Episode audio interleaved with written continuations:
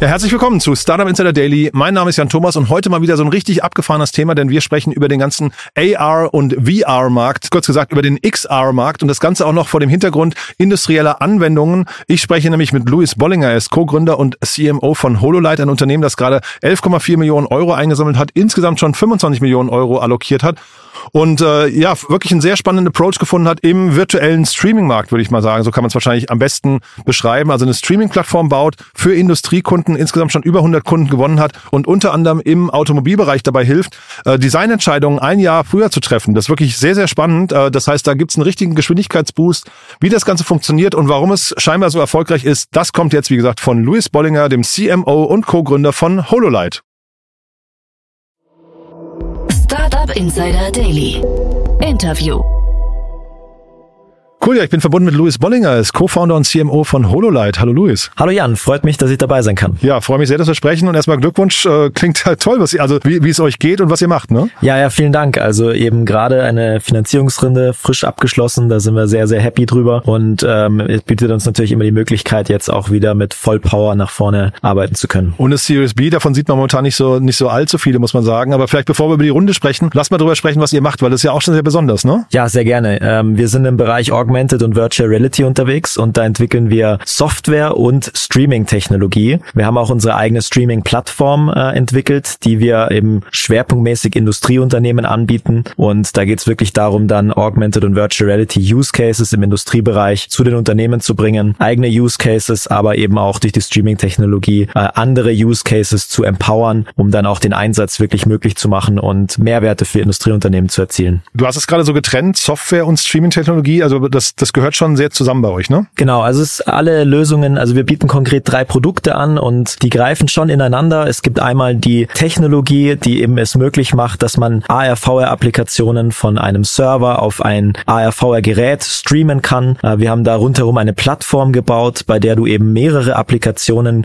zentralisiert auf einer Plattform eben äh, konsolidieren kannst und darüber auch managen, verwalten kannst. Und dann laufen natürlich die einzelnen Anwendungen und Apps eben auf der Plattform und da bieten wir eine App selbst an und ansonsten arbeiten wir da wirklich mit Partnern, also anderen Anbietern von AR-VR-Apps oder die Unternehmen, die eben selbst Apps entwickeln. Wenn man die drei Säulen sich anguckt, wie, wie relevant sind die für den Umsatz? Also sind die gleich wichtig für euch oder kann man sagen, dass die Technologie, die ihr anbietet, das Wichtigste ist? Ähm, der Kern von was wir machen, ist auf jeden Fall die Technologie. Mhm. Aber äh, wir kommen natürlich ebenfalls von der Anwendungsseite. Als wir angefangen haben, eben äh, mit unserer Firma, ging es natürlich auch darum zu identifizieren, welche Anwendungsfälle gibt es im ARV-Bereich. Und dann haben wir natürlich mit der App gestartet, haben dabei eben verschiedene Herausforderungen kennengelernt, die wir dann mit der Streaming-Technologie lösen konnten. Und jetzt haben wir einfach die Möglichkeit, über die Streaming-Technologie natürlich in ganz viele Bereiche reinzugehen, weswegen natürlich auch das, das Wachstumspotenzial der Firma auch stark in dem Bereich liegt. Und ich meine, das klingt jetzt so, als habt ihr da mehrere Strategien, die ihr vereint. Läuft man da Gefahr, sich zu verzetteln oder, oder bauen die logisch aufeinander auf? Ja, also es ist auf jeden Fall sehr, sehr wichtig, den Fokus und die Übersicht zu behalten, ähm, aber sie bauen ganz klar aufeinander auf. Wenn du nur Streaming-Technologie entwickelst, aber den, den eigentlichen Nutzer, den, die Apps und den Entwickler, der die Apps produziert, aus dem Auge verlierst, dann ist es sehr, sehr schwer, die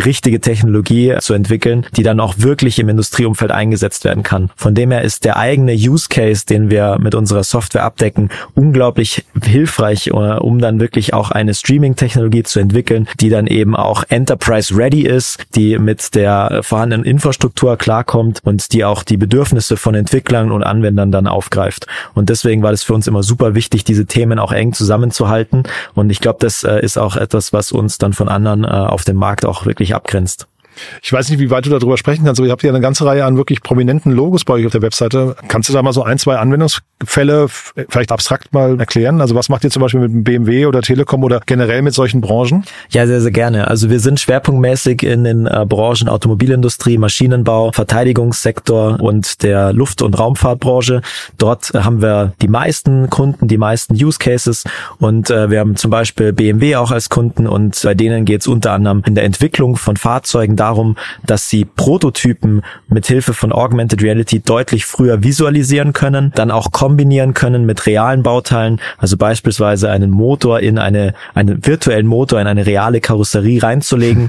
Und äh, dabei geht es wirklich darum, auch Kosten einzusparen, weil du einfach viel früher natürlich solche Bewertungen machen kannst. Also BMW zum Beispiel kann äh, bis zu einem Jahr früher Designentscheidungen treffen. Und das ist natürlich, äh, hat natürlich einen ganz schönen Impact auch auf die Entwicklung, auf die Kosten, die du, die du dann runterkriegst, auf die besseren Designentscheidungen, die du treffen kannst. Aber das sind auch Kollaborationsaspekte, ja. Also es gibt natürlich Werke, die zusammenarbeiten. BMW Motorrad sitzt zum Beispiel ähm, nicht komplett in München, muss aber, muss aber zwischen Berlin und München zusammenarbeiten. Es gibt Werke in den USA und da bietet natürlich auch die Technologie die Möglichkeit, dass man Dinge visualisieren kann und standardübergreifend diskutieren kann. Und da liegen die Vorteile, zum Beispiel im Automobilbereich. Bleiben wir bei dem Beispiel. Ist das jetzt ein Ansatz, wo ihr fast so eine Agentur in so eine Agenturrichtung geht? Weil das klingt jetzt so, als seid ihr sehr, sehr konkret an diesem einen Kunden jetzt zum Beispiel dran. Nee, es ist definitiv keine Agenturarbeit, sondern der Kern von was wir, von dem, was wir tun, ist ganz klar auf Software und Technologie ausgelegt, die jemand verwenden kann und damit dann selbst eigenständig arbeiten kann. Und deswegen ist es auch ein Produktgeschäft, was wir ganz klar haben, äh, zum Beispiel lizenzbasiert. Und es geht uns auch darum, mit der Software, zum Beispiel den Anwendungsfall, also unsere Software heißt HoloLight Space und diese Software ermöglicht es Unternehmen eigene Daten zu visualisieren. Das heißt, wir machen keinerlei Aufbereitung von mhm. Daten oder unterstützen irgendwie den, den Use Case herzurichten, sondern wir, wir liefern wirklich die, die, die Software und die Technologie, damit jemand anders loslegen kann. Und dementsprechend ähm, ist es wirklich so, dass die Unternehmen sehr, sehr frei eigentlich arbeiten können. Und es bietet auch die Möglichkeit, eben in verschiedene Use Cases und Verticals reinzugehen, weil wir, weil wir eigentlich nicht den, den manuellen Aufwand haben, dort irgendwas zu machen. Wenn du sagst, ihr seid, also die Unternehmen sind da relativ eigenständig, wie lange dauert das, bis ein Unternehmen mit euch arbeiten kann? Weil also ich finde jetzt dieses Beispiel, virtuellen Motor in eine reelle Kar Karosserie einzubauen, das klingt natürlich extrem speziell auf der einen Seite. Deswegen dachte ich, ihr seid im Agenturbereich vielleicht unterwegs. Zeitgleich, bis ein Unternehmen selbst das hinbekommt, ist ja wahrscheinlich ein sehr langer Weg, oder? Ähm, es ist auf jeden Fall so, dass äh, die im, im ARV-Bereich Unternehmen unterschiedlich weit sind in ihrer persönlichen Reise. Mhm. Bedeutet, es gibt Unternehmen, die sind Vorreiter, die sind schon seit Jahren am Thema dran, die haben die Use Cases ganz klar identifiziert und suchen explizite Lösungen, kennen auch die Herausforderungen und Probleme, die gelöst werden müssen. Und dann gibt es natürlich auch noch äh, einen großen Anteil an Unternehmen und Menschen, die neu im Thema sind, die das erst kennenlernen müssen. Und gerade da ist natürlich auch dann die Arbeit der Evangelisierung und der Aufklärung über die Möglichkeiten und mehr, äh, Mehrwerte, die erzielt werden können, äh, ist dann größer und dann dauert natürlich auch der klassische Sales Cycle, bis du dann zum zur Einführung der Technologie kommst, äh, auch etwas länger. Aber klassischerweise ist es so im, im B2B-Geschäft, dass wir da von, ein paar Monaten sprechen, bis man loslegen kann. Auf dem Weg dahin gibt's klassischerweise auch Trials, äh, um das auszuprobieren. Wir versuchen immer natürlich auch Ziele mit den mit unseren Kunden festzuhalten. Was wollen wir denn erreichen? Wo ist wo ist denn der, der Mehrwert? Wo steckt der denn besonders drinnen? Da geht es natürlich auch darum zu schauen, okay, wie ist der, der Prozess heute und wie würde er sich verändern. Und äh, ich glaube, das äh, funktioniert sehr gut und von dem her kann man bereits in wenigen Monaten loslegen. Und dann haben wir schon gemerkt, dass es mit den Unternehmen auch darum geht, das natürlich äh, Jahr für Jahr aufzubauen, auch mehrere Nutzer zu onboarden und äh, auch weiterzuentwickeln, die Technologie. Und vielleicht auch nochmal kurz zu den, zu den Use Cases. Das BMW-Beispiel ist durchaus was, was auch in anderen Bereichen eingesetzt werden kann. Wir haben aber zum Beispiel im Maschinen- und Anlagenbau auch die Situation, dass die Software genutzt wird, um äh, Maschinen äh, auf dem Factory Floor zu visualisieren und um Inbetriebnahmen äh, durchzuführen, um den, den ganzen Maschinenpark äh, durchzuplanen und dann auch bei der Installation von Maschinen zum Beispiel einzusparen, indem man einfach sicher sein kann, dass das, was man plant, auch wirklich äh, so umgesetzt werden kann. Also es gibt durchaus mehr Möglichkeiten. Du hast ja gerade von diesem langen Sales Cycle gesprochen, ne? oder der, der durchaus lang, länger dauern kann, weil du von Aufklärung und Evangelisierung gesprochen hast und so weiter. Kann ich auch nachvollziehen. Aber ist das dann auch so, dass man, wenn man dann einmal drin ist, auch äh, wirklich tief verzahnt und so, man spricht ja immer von den Login-Effekten, also dass ihr dann wirklich auch quasi äh, Bestandteil der Infrastruktur werdet? Ähm, wir werden durchaus Teil äh, der Infrastruktur, aber wir versuchen auch den Kunden sehr viel Flexibilität zu geben. Ähm, unsere Streaming-Technologie bedeutet ja letztendlich, dass wir auch eine gewisse Serverinfrastruktur im Hintergrund brauchen und da bieten wir es zum Beispiel an, dass man das sehr flexibel gestalten kann. Also man muss weder an einen bestimmten Cloud-Anbieter gebunden, noch ist man an eigene Serverinfrastruktur on-premise, eigene Laptops gebunden. Also wir, wir bieten im Prinzip den Industrieunternehmen die Möglichkeit zu sagen, okay, die haben eine gewisse Cloud oder 5G-Infrastruktur, wir können können da super ähm, uns, uns einfügen. Und mit der Streaming-Technologie ermöglichen wir es auch, dass wir nicht nur auf ein Endgerät streamen, zum Beispiel die HoloLens von Microsoft, sondern es können auch auf weitere unterschiedliche Endgeräte die Apps gebracht werden. Das heißt, wir verfolgen diesen Cross-Plattform-Ansatz, weil wir der Meinung sind, dass wir nicht vorgeben wollen, welches Endgerät jetzt das Beste ist, sondern der Nutzer und das Unternehmen sollte die Möglichkeit haben, für den Use Case auch unterschiedliche Geräte zu verwenden oder auch unterschiedliche Geräte zusammen zu verwenden. Bedeutet auch ein VR-Gerät mit einem AR-Gerät in, in ein und demselben Use Case vielleicht zu koppeln. Und ich, wir versuchen eben über diese flexiblen Ansätze auch den Unternehmen dann auf der einen Seite natürlich ähm, zu zeigen, hey, wir, wir passen uns an euch an auch und ihr könnt es auch in eure bestehenden Strategien implementieren. Auf der anderen Seite ist es natürlich so, dass man sich immer auch zu irgendwas committet und äh, auch sagt, okay, wir, wir gehen jetzt den Weg mit euch und, äh, und, und dementsprechend sind wir auch in irgendeiner Form natürlich auch abhängig dieses, ähm, vielleicht nochmal der, der Sales Cycle, ne, oder generell euer Sales Approach. Du hast ja gerade gesagt, dass zum Beispiel BMW ein Jahr früher Designentscheidungen treffen kann oder du hast auch von möglichen Kollaborationen, also äh, standortübergreifend dann äh, gesprochen. Das sind ja Dinge, die, also die haben ja einen total konkreten Wert, auf der anderen Seite wahrscheinlich dann doch sehr abstrakt in der Beurteilung bei so einem Unternehmen. Wie, wie kriegt man da ein, ein Pricing hin? Äh, also fällt mir jetzt total schwer zu greifen oder mir vorzustellen, wie so ein Verkaufsgespräch bei euch dann aussieht. Wir orientieren uns schon oder wir kommen sehr stark auch von dem CAD-Markt. Also es geht um ah, die ja. Visualisierung von 3D-CAD-Daten und dann um das Bearbeiten und Arbeiten mit den Daten. Und da hast du natürlich schon klare Ankerpunkte. Vorgelagert wird meistens in den CAD-Systemen, äh, wie zum Beispiel CATIA oder SolidWorks oder PTC Creo, werden ja die 3D-Modelle erstellt. Das ist Software, was von einer ähnlichen Zielgruppe wie, unsere, wie unsere Zielgruppe das ist, auch verwendet werden. Und da gibt es schon klare, da ist ein etablierter Markt durchaus da. Das sind Ankerpunkte. Auf der anderen Seite ist es natürlich auch so, dass man sich, und da hast du völlig recht, auch schon den Return on Invest anschauen muss. Und dann kann es durchaus mal sein, dass auch ein Use Case dabei ist, wo man sagt, das funktioniert so nicht, weil es vielleicht zu teuer ist. Dann ist es auch wieder eine Frage der Hardware. Was kosten auch die Brillen für den Use Case? Und da hat man ja heute zum Glück auch die Möglichkeit, dass man sagt, es gibt äh, durchaus Geräte, die sind etwas hochpreisiger, aber die Anzahl der Geräte, die dann doch für relativ günstigen Preis weggehen, wie zum Beispiel auch die VR-Brillen, jetzt die neue MetaQuest 3, da, da ist man im Bereich 500, 600 Euro und damit fangen sich auch viele Use Cases an, dann auch wirklich zu rentieren. Und äh, dennoch ist es natürlich so äh, im B2B, dass man auch immer wieder ein bisschen individuell auch schauen muss mit dem Kunden, wo liegen die Mehrwerte in deinem Fall und wie kalkulieren die sich. Wir versuchen das immer auf Metriken auch runterzubrechen und natürlich dann auch in den Trial-Phasen auch das wirklich herauszufinden. Und dann haben wir aber immer wieder auch, äh, oder eigentlich in, in der Regel dann wirklich die Fälle, dass die Kunden sich Dinge einsparen, eine Amortisationszeit auch nicht äh, viel zu lang dauert, sondern auch die ersten Quick Wins wirklich schön da sind. Und äh, dementsprechend haben wir da keine Probleme, auch wirklich unsere Software bei den Unter Unternehmen zu platzieren. Die, das Pricing bei euch, ich habe das auf der Plattform nicht gefunden bei euch auf der Webseite, ähm, ist das dann pro Seed oder pro Unternehmen? Also wir haben, äh, je nach Produkt haben wir so ein bisschen angepasste ähm, Geschäftsmodelle oder auch äh, Pricings. Wir haben in unserem Use Case haben wir ein äh, per Seat äh, Modell, also pro Nutzer gibt es quasi eine Lizenzgebühr, die pro Jahr zu entrichten ist. Für die Streaming Technologie ist es so, dass wir einmal eine, eine Lizenz haben für die Nutzung und dann ist es so, wenn das Ganze bei uns auf der Plattform läuft, dann haben wir bei anderen, also Drittanbietern von Software, haben wir ein, ein Revenue Share Modell.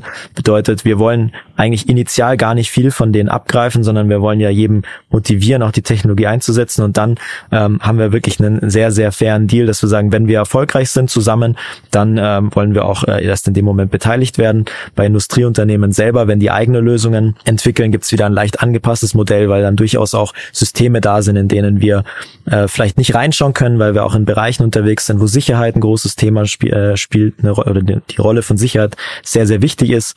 Das heißt, wir, wir haben da unterschiedliche Modelle, weil wir zum Teil auch unterschiedliche Zielgruppen natürlich angehen.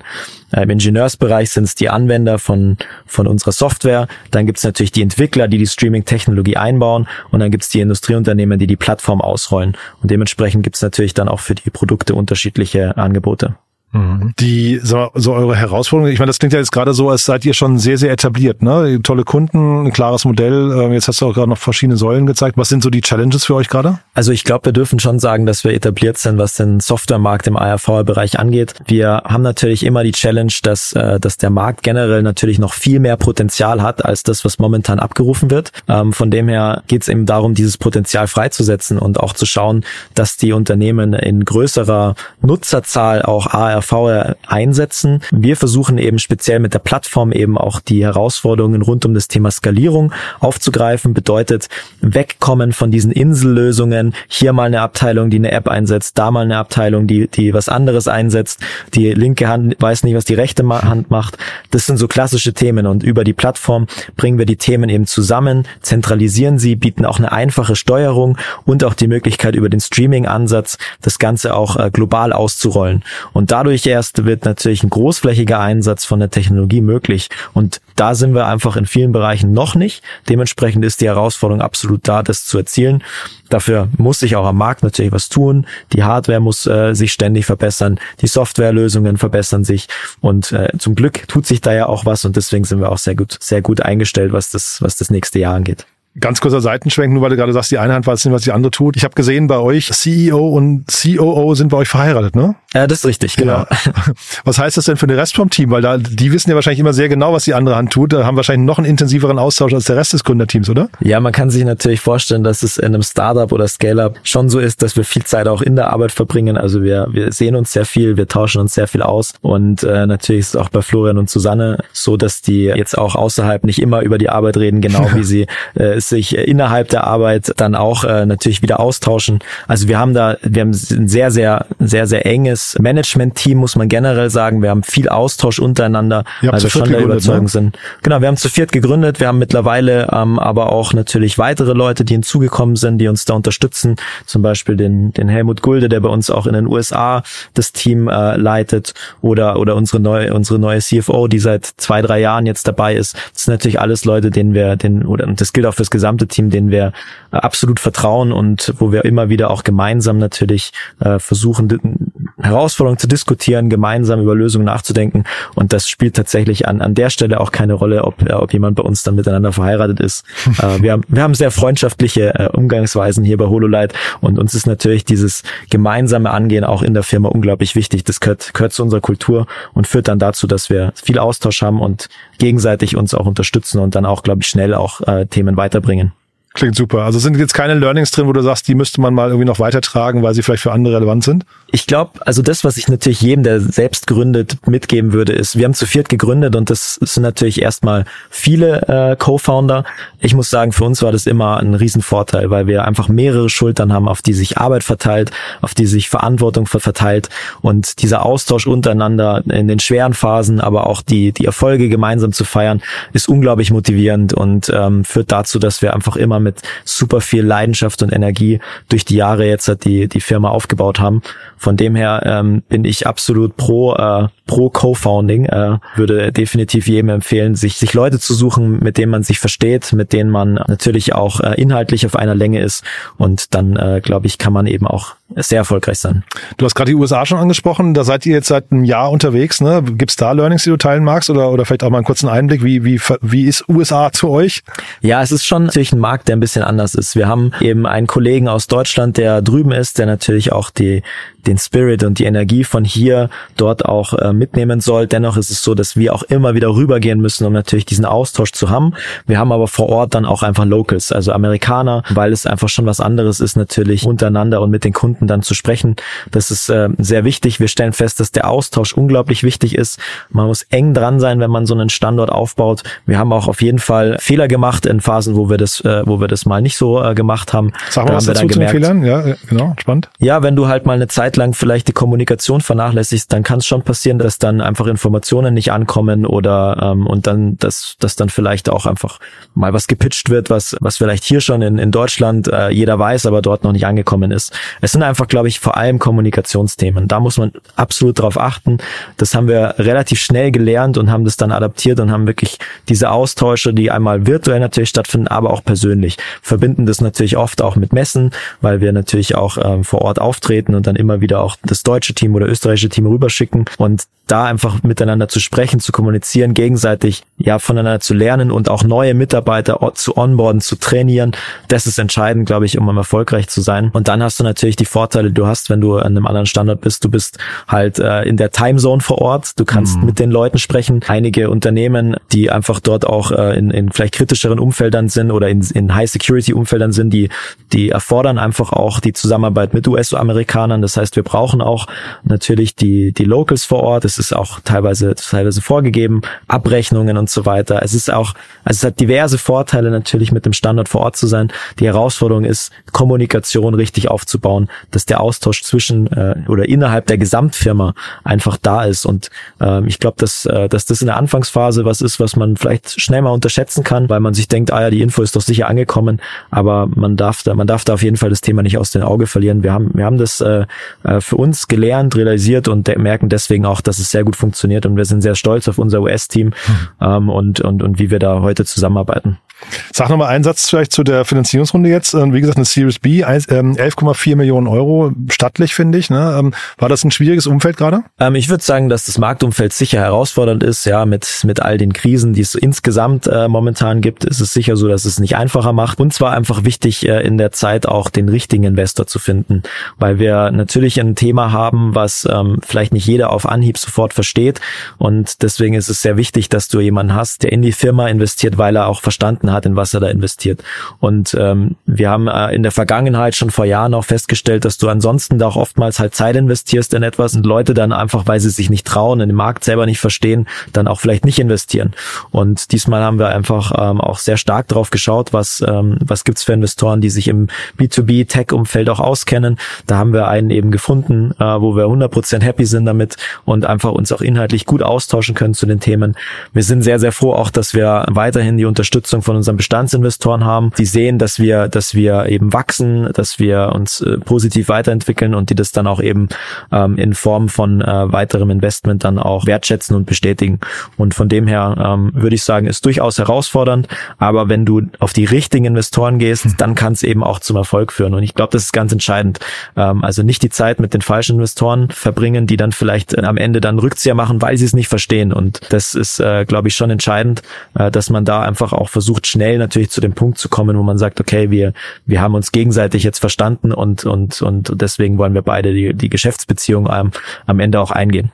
Sehr cool. Mit meinen Fragen sind wir eigentlich durch. Haben wir was Wichtiges vergessen? Du hast mir im Vorgespräch gesagt, ihr sucht noch Mitarbeiter, ne? Ja, das ist natürlich immer ein äh, super Thema. Also wir sind ständig natürlich auch am Wachsen und äh, suchen immer gute Leute, die Lust haben, die Leidenschaft mitbringen, die Lu Lust auf eine coole Kultur auch haben äh, und die natürlich fachlich äh, in dem Bereich ARV sich entweder schon auskennen oder eben ähm, ihr, ihr Wissen aus anderen Bereichen denken, bei uns auch anwenden zu können. Äh, da haben wir in allen möglichen Bereichen von der Entwicklung natürlich über den Marketing-Sales-Bereich Bereich in München, in Innsbruck und in den USA, in North Carolina, äh, eigentlich immer wieder Stellen, von dem her gerne mal auf die Website schauen und wir freuen uns natürlich über jeden, der Interesse hat, äh, bei uns mit an Bord zu kommen. Super. Luis, du tolle Reise, muss ich sagen. Ich drücke die Daumen und ich würde sagen, wir bleiben in Kontakt, ja? Ja, vielen lieben Dank, Jan, und äh, euch allen auch noch eine schöne Vorweihnachtszeit. Perfekt. Bis dahin, alles Gute, ne? Ciao. Ciao.